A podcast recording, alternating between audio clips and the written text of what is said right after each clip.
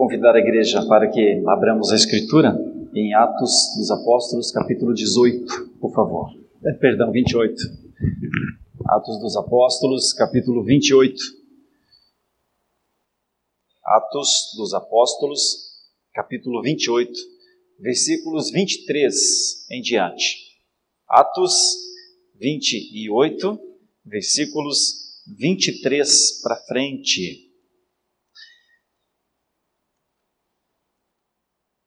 E assim, pela graça de Deus, ao longo de três anos, quase três anos, expondo o livro de Atos, estamos chegando ao seu final. Todos aqueles que quiserem acompanhar essa trajetória maravilhosa do nascimento da igreja, todas as nossas exposições estão nos nossos canais, nas nossas plataformas de mídia. Algumas igrejas, alguns irmãos têm utilizado e tem sido para mim motivo de grande alegria poder ser útil dessa forma também ao povo de Deus. Aqui uma passagem paradoxal, uma passagem que nós precisamos entender à luz da soberania de Deus, o acontecimento. Aqui o momento em que Paulo chega a Roma.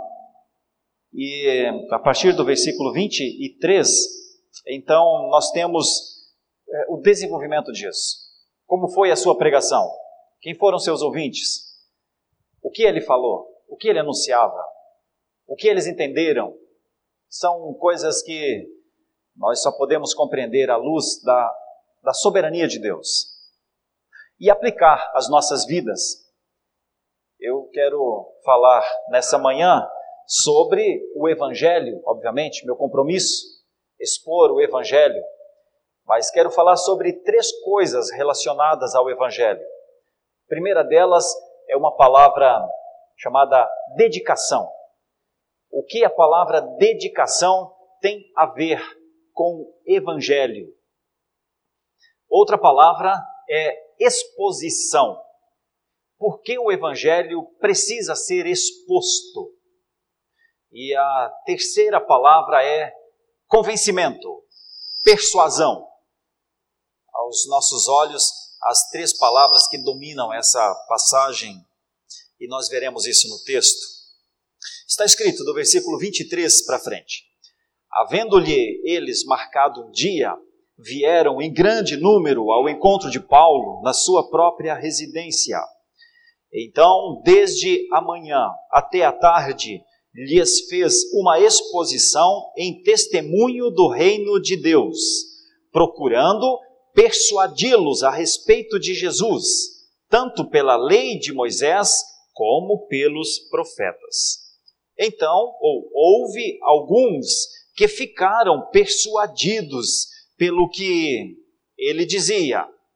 Outros, porém, continuaram incrédulos e havendo discordância entre eles, despediram-se, dizendo Paulo estas palavras: Bem falou o Espírito Santo a vossos pais por intermédio do profeta Isaías, quando disse: Vai a este povo e dize-lhes: De ouvido ouvireis e não entendereis, vendo vereis e não percebereis porquanto o coração deste povo se tornou endurecido.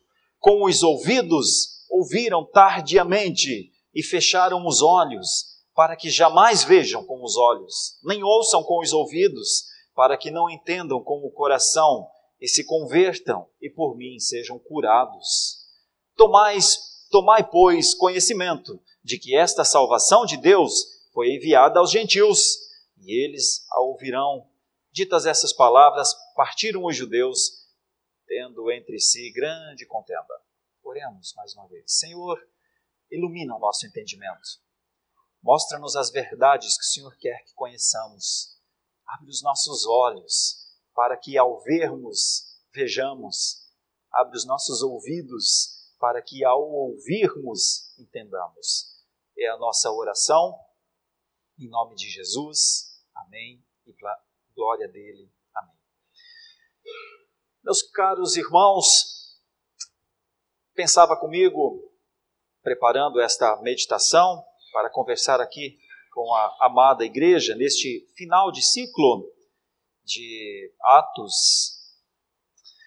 Quantas coisas é, passam despercebidas diante dos nossos olhos, não é?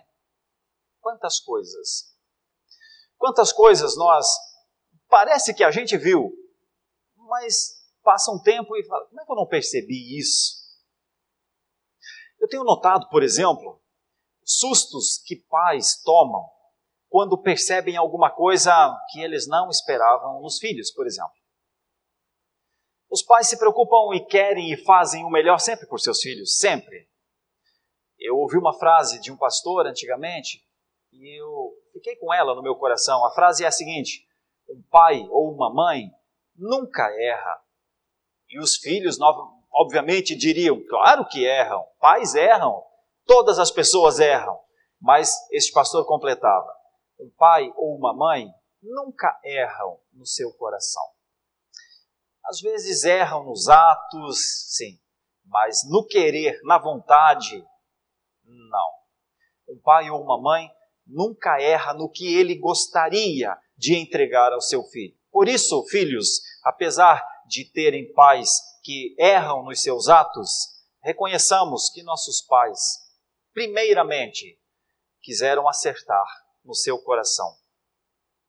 Então, pensando assim, olhando para essa perspectiva, o susto quando um filho faz alguma coisa que parece que não foi ensinado.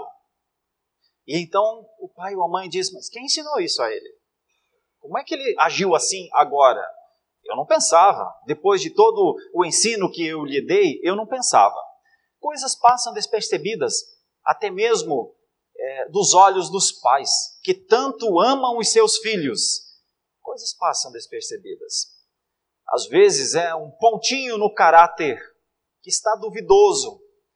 E pode ter certeza, assim que o pai ou a mãe percebe isso no seu filho, será motivo da sua oração. Ele imediatamente entra em ação para fazer o que estiver ao seu alcance para corrigir aquilo, para dar ao seu filho uma condição digna de vida, tanto para ele quanto para o próximo. Mas mesmo assim, muitas coisas passam despercebidas aos nossos olhos.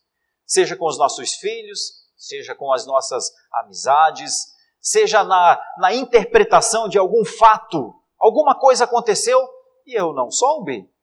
Mas como eu não entendi isso direito? São perguntas que muitas vezes nós nos fazemos. Pois o que Paulo agora vai fazer em Roma é mais ou menos isso. É como alguém que sabe de uma verdade, viveu essa verdade, já anunciou essa verdade, mas quando ele conversa com os romanos sobre a verdade essencial, o Evangelho, o Filho de Deus que veio, o Filho de Deus que nasceu, o Filho de Deus que viveu, o Filho de Deus que morreu, o Filho de Deus que ressuscitou, é como se eles dissessem: Bom, o texto diz que houve até contenda entre eles. Um começou a discutir com o outro e a dizer: será que é isso mesmo? Será que é isso mesmo? Então, a partir de Paulo, nós temos três coisas muito fortes na passagem, acerca primeiro do que ele cria, e depois vamos tentar aplicar às nossas vidas Será que esse evangelho, o evangelho de Paulo, que é a pessoa e a obra de Jesus Cristo, este evangelho é o nosso evangelho? Por que será que Paulo se dedicou tanto? Por que será que ele expôs as Escrituras continuamente? Por que será que ao final, depois de expor as Escrituras, ele queria aplicar, persuadia para aplicar a verdade do Evangelho. O que está por trás disso? O que Paulo viu que muitas gerações ainda não viram? Que verdade é essa? Que essência é essa? Então pensa comigo, nós lemos o texto do versículo 23 até o versículo 28. Você percebe que Era um grande número de pessoas que estava na casa de Paulo. E o versículo 23, a segunda parte do versículo 23, contém essas três palavras que eu quero defender nessa manhã junto aos irmãos, como um exemplo de Paulo, algo que deve ser seguido, porque é muito forte. E a primeira delas está na, aqui no, na, nessa frase dentro do versículo. Então, desde amanhã até a tarde. Eu chamo isso de dedicação, mas não só por causa deste dia em que Paulo tirou desde amanhã até a tarde. Eu chamo de dedicação ao Evangelho a história da vida desse homem. Eu preciso fazer justiça a ele nessa que é uma das últimas exposições é, deste livro, que Paulo foi um homem chamado fora de tempo. Jesus já havia vindo, já havia andado com seus discípulos, Jesus já havia já havia dado o testemunho de Deus, da glória de Deus, quando em determinado momento, depois de já ter ascendido aos céus, chamou Paulo. E desde este momento do chamado de Paulo, nós temos uma percepção ao olhar para trás. Um homem que entendeu que havia descoberto o valor da sua vida. O motivo da dedicação de Paulo está na maneira como ele compreendeu Jesus ele compreendeu que Jesus era o Filho de Deus, ele compreendeu que Jesus era o cumprimento das promessas, ele compreendeu que os profetas estavam certos, ele compreendeu que a história estava tendo um impacto como nunca havia recebido. Ele entendeu que aquele que desceu à terra, desceu para modificar tudo na terra. Ele entendeu que os dias passados não eram mais iguais agora. Ele entendeu que a progressividade da obra de Deus, do plano de Deus, das intenções de Deus eram reais. Ninguém se dedica por alguma coisa se antes não acredita nela.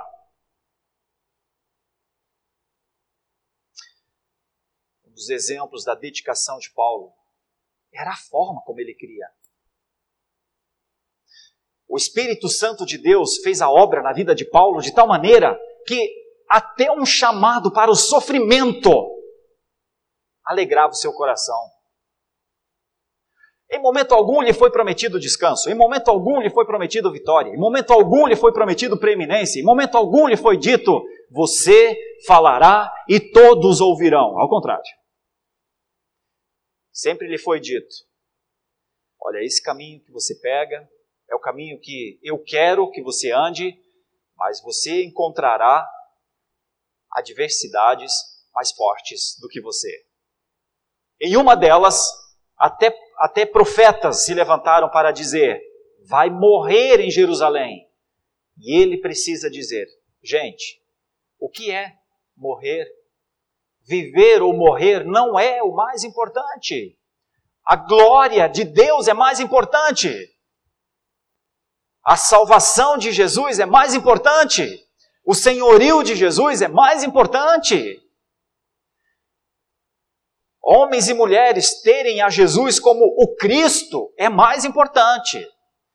Então, dentro dessa palavra, desde a manhã até a tarde, nós já conseguimos perceber, olha, ele dedicou um dia inteiro, do começo do dia até o fim da tarde, para falar acerca de Jesus. Mas o livro de Atos nos diz que ele sempre fez isso. Então, o evangelho ele exige uma dedicação. O evangelho aguarda uma dedicação. Através da dedicação dos filhos de Deus ao evangelho, a palavra de Deus corre, voa. E este é um grande exemplo de Paulo para nós, alguém dedicado. O segundo exemplo de Paulo também está aí, neste mesmo versículo. Lhes fez uma exposição em testemunho do reino de Deus. Porque o evangelho precisa ser exposto, meus irmãos. Porque Paulo lhes fez uma exposição.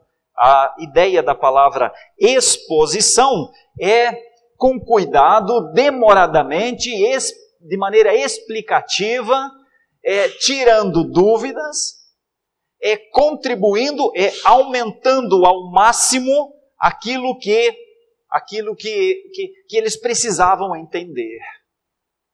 Então, a dedicação de Paulo, que o livro inteiro mostra, não teria o mesmo efeito se o que Paulo falasse não fosse alguma coisa verdadeiramente essencial. Irmãos, dedicar-nos a alguma coisa é muito próprio das nossas características. Nós nos dedicamos a sonhos, nós corremos atrás de ideais, nós nos dedicamos e nos esforçamos para empregar esforços mesmo consideráveis para atingir objetivos. E principalmente quando são nossos objetivos. Quando, quando nós almejamos alguma coisa, nós nos envolvemos com afinco. No entanto, o que Paulo está fazendo é um testemunho acerca de Deus. O testemunho de Paulo, a exposição era em testemunho ao reino de Deus, diz o texto. Lhes fez uma exposição em testemunho do reino de Deus. Deixa eu colocar isso em palavras simples. O que Paulo disse àquele povo está na página de rosto do nosso boletim o Salvador, Cristo, o Senhor, reina. Existe um rei, e este rei não é César. E essa era uma declaração altamente perigosa, porque ele estava no Império Romano. Quem já conheceu Roma e toda todas as suas dimensões, o Império Romano que vai ao, aos quatro cantos do mundo conhecido da época. Obras dos romanos estão espalhadas pela Europa inteira como é, evidência forte do seu poder, do seu domínio.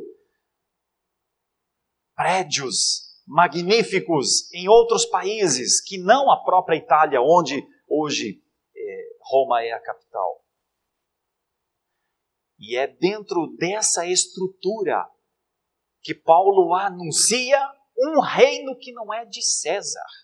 Isso é testemunho. Testemunho não é dizer Jesus te ama. Testemunho não é dizer eu sou crente. Testemunho não é dizer olha, esse é o melhor caminho. Todas essas coisas são úteis, mas isso ainda, ou dizer isso ainda, não coloca a nossa vida em risco. A dedicação de Paulo na essência do Evangelho, fazia com que o seu entendimento fosse: realmente, minha vida não é a coisa mais importante do mundo. Essa compreensão faz com que alguém possa testemunhar. Enquanto a vida for muito importante, enquanto ah, as críticas forem muito dolorosas, Enquanto a desaprovação for uma coisa que é insuportável, enquanto a perseguição for algo que, olha, isso eu não quero, eu não, isso eu não aguento, é muito difícil haver testemunho. Porque a palavra testemunho é martiria, de onde nós trazemos para a língua portuguesa a palavra mártir um testemunho do reino de Deus precisa implicar a possibilidade da perda da própria vida.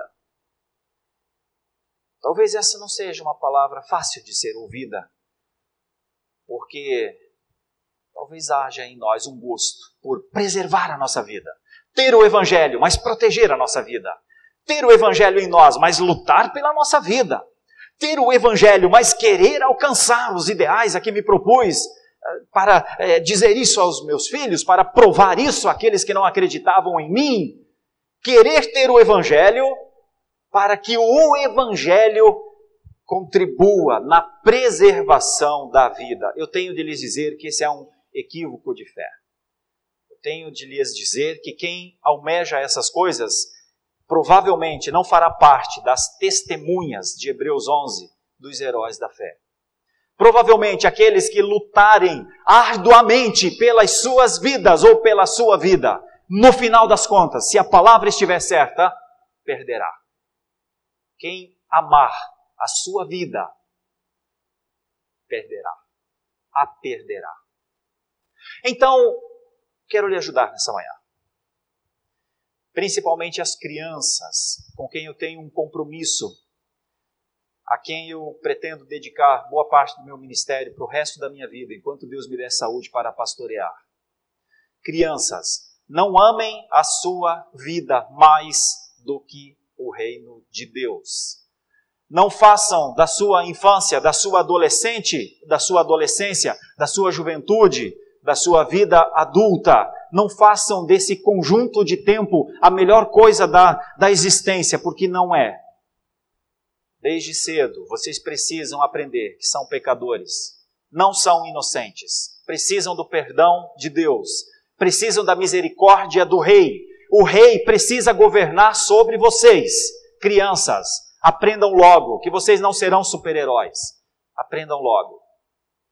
Aprendam logo que o Evangelho é uma vida de martirismo. Aprendam logo, crianças, adolescentes, que o cristianismo é um sofrimento pela causa. Aprendam logo, não se enganem. Mesmo se seus pais lhes enganarem e lhes disserem que a vida será um mar de rosas, não há mar de rosas, crianças. Vocês precisam conhecer desde cedo o que é viver para o Evangelho, viver debaixo do governo do Rei e amar a ordem do Rei e amar ao Rei e se importar com o que o Rei quer de cada um de vocês. testemunho era do reino de Deus. Ainda que estivesse debaixo de um reino de homens, ainda que as espadas estivessem apontadas para ele. Esse é o testemunho desse homem. A sua exposição é marcante. Por isso, a gente não diz coisas aleatórias acerca do Evangelho. O Evangelho precisa ser exposto, precisa ser explicado. E foi isso que Paulo fez. Paulo tirou de si da maneira como ele cria, da maneira como ele viveu com o Senhor, ele levou pessoas a conhecerem esse Deus dessa maneira. Pois bem, essa então é a segunda ideia, a segunda palavra, a exposição como martirismo, a exposição como um testemunho, a exposição em testemunho do reino de Deus. A terceira coisa, eu penso que o evangelho espera de nós é a persuasão. Primeiro, a dedicação. Depois, a exposição, o testemunho. E, em terceiro lugar, a persuasão.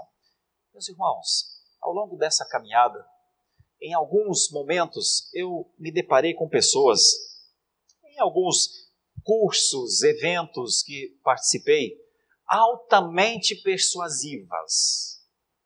Deixa eu lhes falar de um detalhe só Existem alguns movimentos pseudo-cristãos em que as pessoas são altamente persuasivas. Deixa eu dizer uma coisa muito séria e preocupante. No mundo, algumas organizações treinam jovenzinhos para andarem de dois em dois nas casas, vestidos de uma maneira padronizada, e eles entram nas casas de cristãos, batem e dizem: podemos falar alguma coisa aqui da Bíblia, alguma coisa é para o seu bem? E cristãos têm aberto suas casas.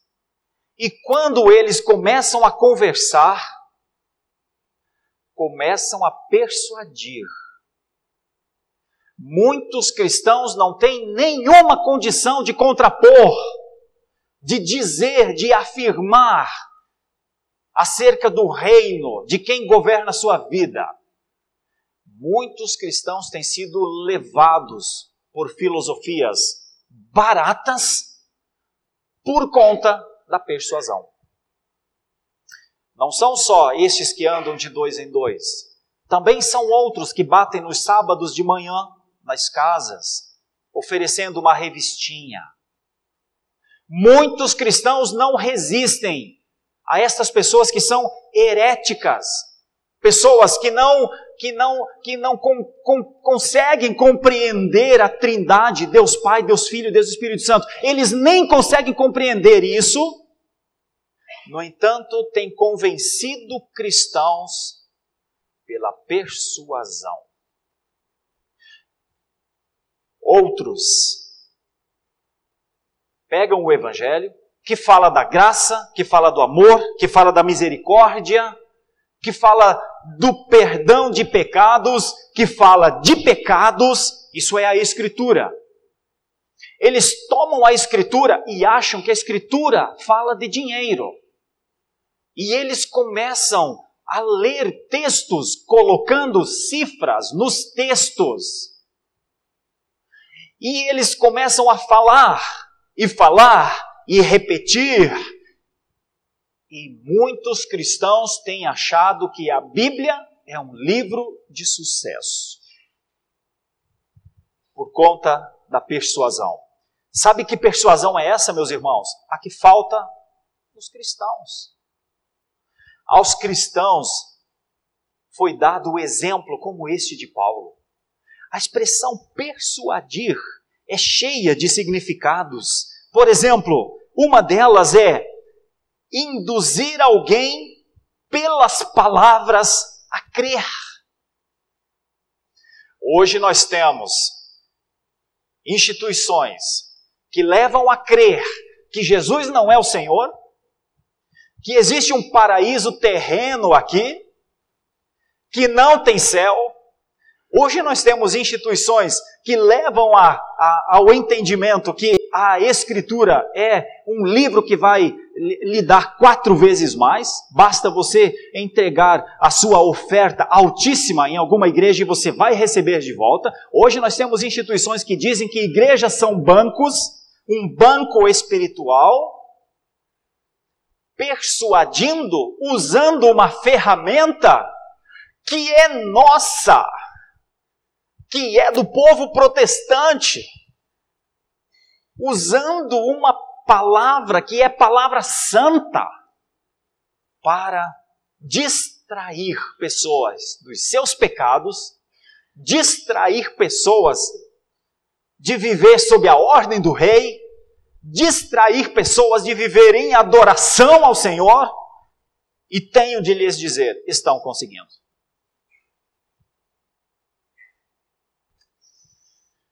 o silêncio dos cristãos, o ficar quieto diante do mundo que precisa do testemunho do reino de Deus, não fica sem consequência. Enquanto um cristão fica quieto, tem três ímpios que se levantam para destruir a fé dos simples de entendimento. Heresias de todos os lados igrejas de todos os tamanhos, homens com todos os títulos espirituais que puderem imaginar, para distrair o povo da fé. Bom, nós temos um exemplo então em Paulo. Qual é o exemplo de Paulo?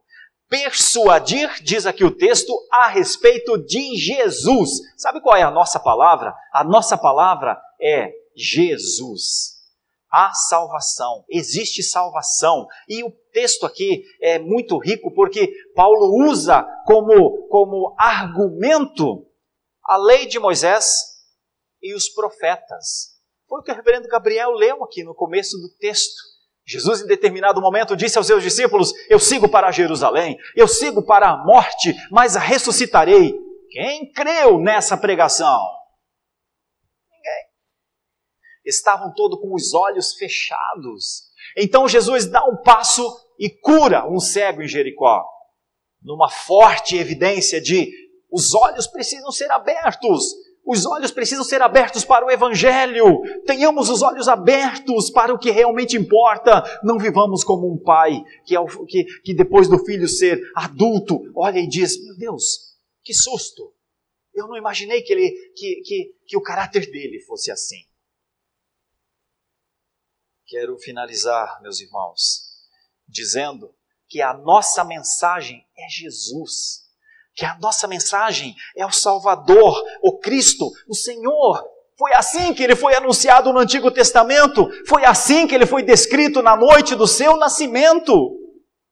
Desde o Antigo Testamento, Deus nos fez muitos anúncios sobre o nascimento do seu filho. Todo o Antigo Testamento tem profecias altamente reveladoras acerca do caráter e da missão do Messias. Essa é a mensagem dos cristãos. A mensagem dos cristãos é levar aquele mundo escuro, aquele mundo perdido, o Senhor, o Cristo, o Salvador. Que o Senhor, com a sua graça, nos assista para que o Evangelho não seja uma coisa estranha a nós. Paulo finaliza essa carta tendo dois resultados. O primeiro deles é: muitos creram, e o outro resultado é a descrença. É que o nosso compromisso não, não está relacionado a números. A nossa dedicação, o nosso testemunho e, ao mesmo tempo, a nossa persuasão não estão relacionadas a quantas pessoas conhecerão a Cristo. Essa é uma atitude relacionada ao Evangelho. Isso tem a ver com a glória de Deus.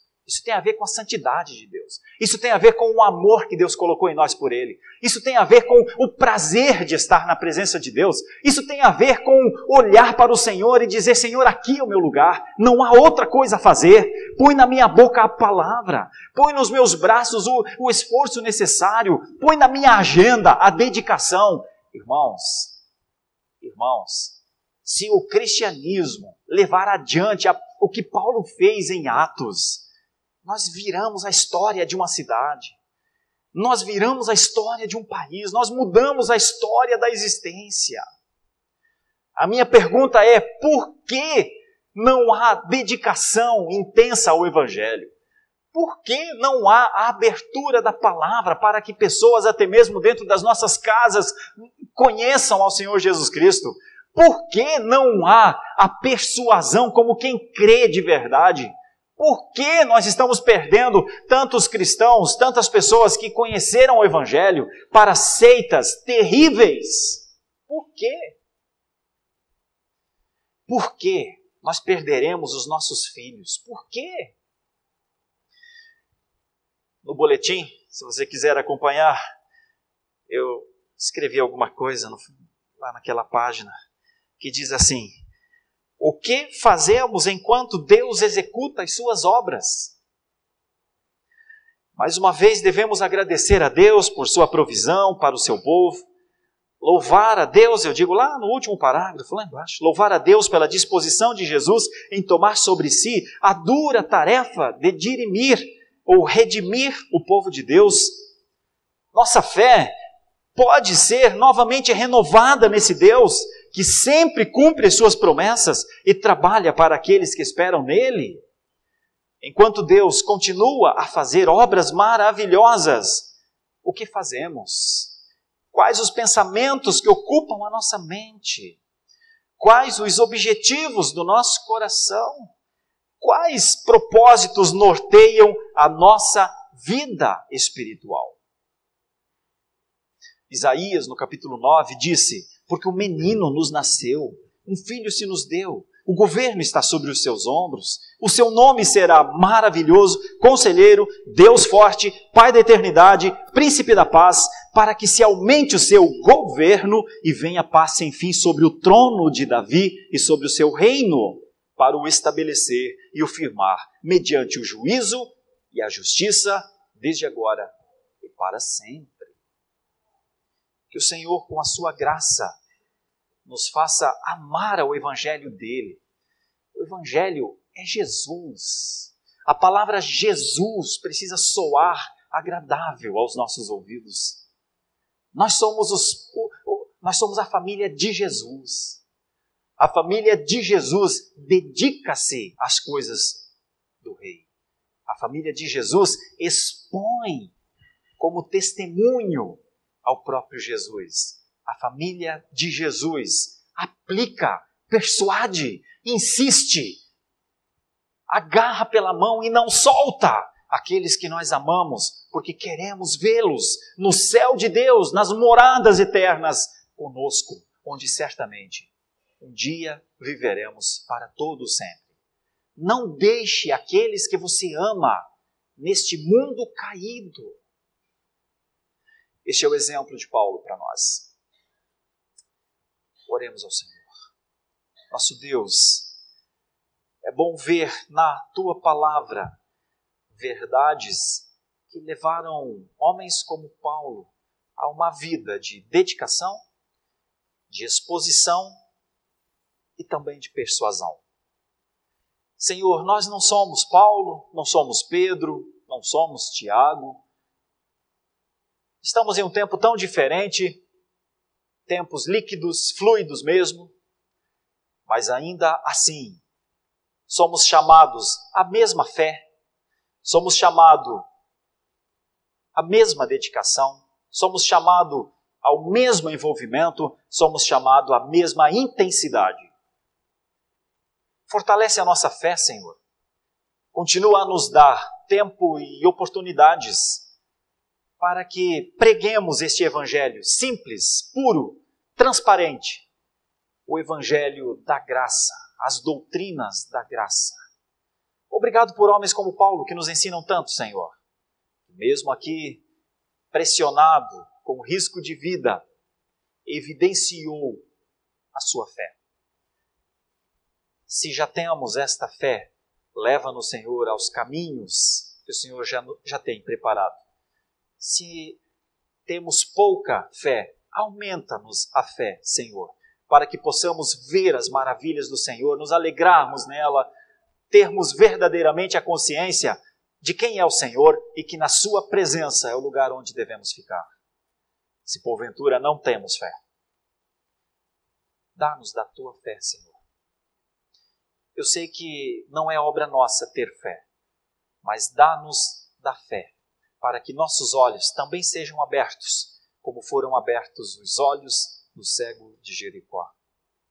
Assim nós oramos, em nome de Jesus. Amém.